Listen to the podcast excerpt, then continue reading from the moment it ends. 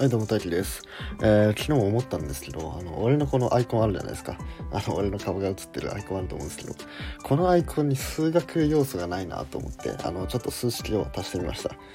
い、それだけです。はい、それでは、えー今回は、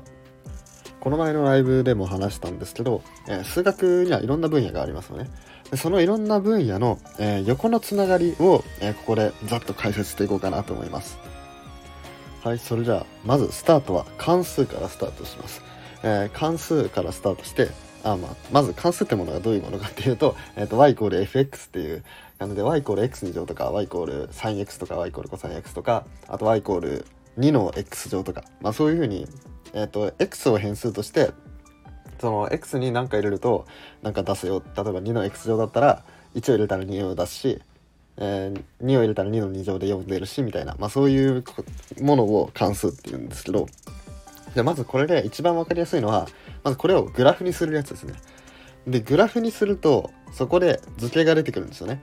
例えば y イコール x みたいな、えーシンプルなグラフだったら直線になるし x2 乗だったら放物線になるし 3x だったら波になるし。であとまあ、これちょっと違うんですけど y イコールルートの r2 乗引く x2 乗みたいなのにすると、えー円になったりするんですよね。でそうなるとこの関数っていうものと図形っていうものがまずここでつながります。この関数の中でグラフを書いてその中でその図形の性質を使うことができるんで、えーグラフと図形がまず関数と図形がグラフっていうものについてよってつながったわけですね。でこの図形からどう飛ぶかっていうと、まあ、図形はまあ、基本的に三角形を基本にして、えー考えるのでそこから三角関数が出てくると。でその三角関数を使ってまた関数 y イコール 3x みたいなのを考えるみたいな、まあ、こういうちょっとループみたいな感じになってるんですけど、まあ、そういう風になってると。で次に関数から、えー方程式っていうものへ、えー移動す移動っていうかなんだろうな関連させる関連させることもできて例えば y イコール fx っていう、えー、と x2 乗っていうグラフがあった時に x2 乗イコール0っていう fx イコール0っていう形にしてやるとこの形がまんま方程式の形なんですよね。で今言った x2 乗みたいな、まあ、そういうものじゃなくても 3x とか使えば三角方程式っていう風になったりとかまあねあの関数っていうものはイコール0って入れやればそれがねそのまんま方程式になるんですよね。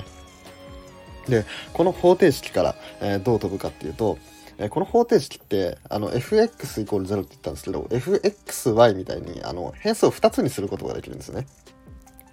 でこれ変数を2つにしてやると、まあ、あの関数の形とほとんど一緒なんででなんでそこから図形に持っていくことができると。でさらに方程式を、えーやっていくと複素数っていうものが出てくるんですね。まあ、なぜかっていうと,、えー、と x2 乗プラス1イコール0ってなるような x っていうのは実数上にはないんですよね。えー2乗したらマイナスになる数がないんでじゃそれがあったらどうなるんだろうってことで複素数を入れると。で複素数を入れると、えーなんだろうな例えば x2 乗足す x3 乗足す x4 乗足す点点点っていう風に続くような、えーそういう感じの方程式っていうものは全部答えが、えっと最高時の何乗何乗一番でかい何乗個になるっていうあの N 字方程式は N 個の解を持つっていうあの大数学の大数学上のめちゃくちゃ重要な定理があるんですけどそういうものが、えーまあ使えるようになるということで方程式から複素数に持っていくことができますね。でさらに複素数を使って関数を作ったらそこからまた関数にも持っていけるしで複素数を平面上に表すとこれはまた図形の形になるんで、えー、と複素平面にすると図形がつながると。でさらに複素数っていうのは、えーっと掛け算すると回転するっていう性質があるんですね。でこの性質を示す時にこの三角関数っていうのがめちゃくちゃ活躍するんですよ。ってことでここも三角関数と あの関係してくると。でまあそういう風につながってるわけですね。でここまではねあの連続的なものを全部話してきたんですよね。あの連続的っていうのはどういうことかっていうとあのこれ前も話したかなあの全部詰まってる あのちゃんと言おうとするとまあめんどくさいんですけどその全部つながってるってやつですね。であの連続の逆考えた方がいいですね。逆が離散的っていうあの離れて散らばってるの離散的っていうんですけどそれはあの12345みたいに1と2の間の数字って全部飛ばしてるじゃないですか。0点1と2の間の1.5とか1.7とか1.8とかそういうのを飛ばしてるから、まあ、離散離れてるんですけどそういう離れてないっていうのが連続的なものなんですね。でこの連続的なものについて話してたんですけど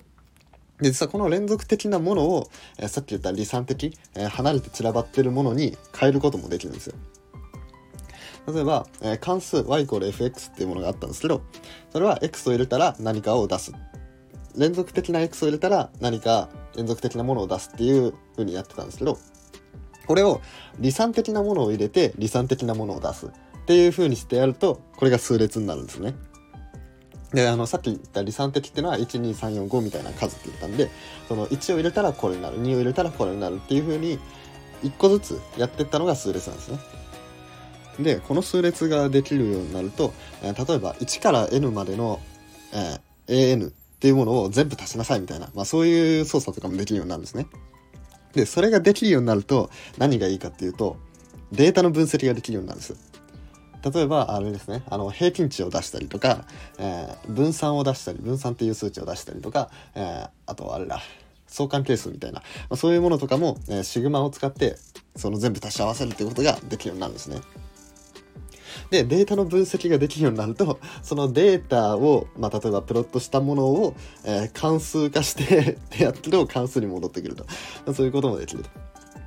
でさらに数列から派生して数列のこの n をえー、無限に持ってったらどうなるんだろうっていうふうに考えることができるんですね。まあ、それ極限って言うんですけど、まあ、それで極限に持っていくんですね。で、極限に持っていくと何ができるようになるかっていうと、この今度は微分積分ができるようになるんですよ。で、微分積分ってもうもろ関数なんですよ。もうもろ関数なわけで。なんで、数列から極限に行って、微積に行ってまた関数に戻ってくるっていうね、こういうループもあったり、まあ、あと途中で出てきた方程式っていうのはありますよね。方程式っていうものを離散化することができて、まあ、そしたら整数論の世界に入るんですね。なんだろうな、えと不定方程式とかディオタディオファントス方程式とかいろいろあるんですけど、まあ、例えば有名なもので言うと、えっと、3で割ったら2余って、5で割ったら3余って、7で割ったら2余って、まあ適当に数字言いましたけど、まあそういう感じで、なんとかで割ったらなんとかが余ってみたいな、そういうのが何個か出てきて、じゃあこれを満たすものは何ですかみたいな。まあそういうようなものを考えるのが整数論ですけど、その方程式を離散化することによって、そういうことが考えることができると。で、さらにその整数論から出てきた、まあ、あの、素数。素数があるんですけど、この素数もね、また面白くて、この素数も、その関数から素数を導き出すみたいな、まあ、そういうこともできるんですね。ここもまたね、関数とつながってきて。とまあいろいろ話したんですけど こんな感じで数学の分野っていうのはもういろんなところでもいろんな絡み合いをしててうんでどうでそれぞれがそれぞれで同じような性質は何か違う性質は何かでっていうふうに比べたりとかしてで同じ性質なものはじゃあこれとこれ合体してこういうものにしましょう抽象化してやりましょうみたいな。でそういうのがあの行列とかねあのもっと抽象化された概念で群論とか群論観論とか、まあ、そういうものっていうのは、えー、あのほとんどの数学の分野をあの 抽象化した概念でもあるんですけどまあねそんな感じでねあのいろんなところにね 伏線というかそういうものがあるっていうのが面白いんですよね。皆さん伏線回収大好きですよね なんか物語とかの伏線回収大好きですよね。もうそれがね数学でできるってなったら面白くないですか？